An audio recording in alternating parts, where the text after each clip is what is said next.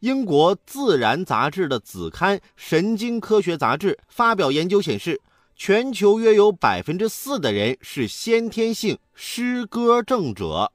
诗歌症是一种音乐障碍，主要表现在对音调的处理上有困难，也包括对音乐的记忆和认知。所以啊，他们唱歌走调。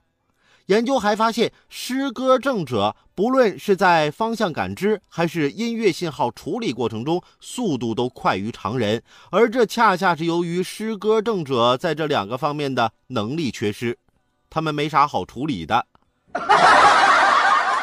所以，唱歌跑调的人往往方向感也差。不要羡慕我，怎么知道这么冷门的事儿？我是不会告诉你们的，我更不会唱歌给你们听。好了，今天的午后加点料，我们就先聊到这儿。有更多新鲜事和段子，如果想和我分享，欢迎添加关注我的新浪微博八八九海鹏，或者在蜻蜓 FM 上搜索关注“评论来了”，让我们一起为你的午后加点料。明天见。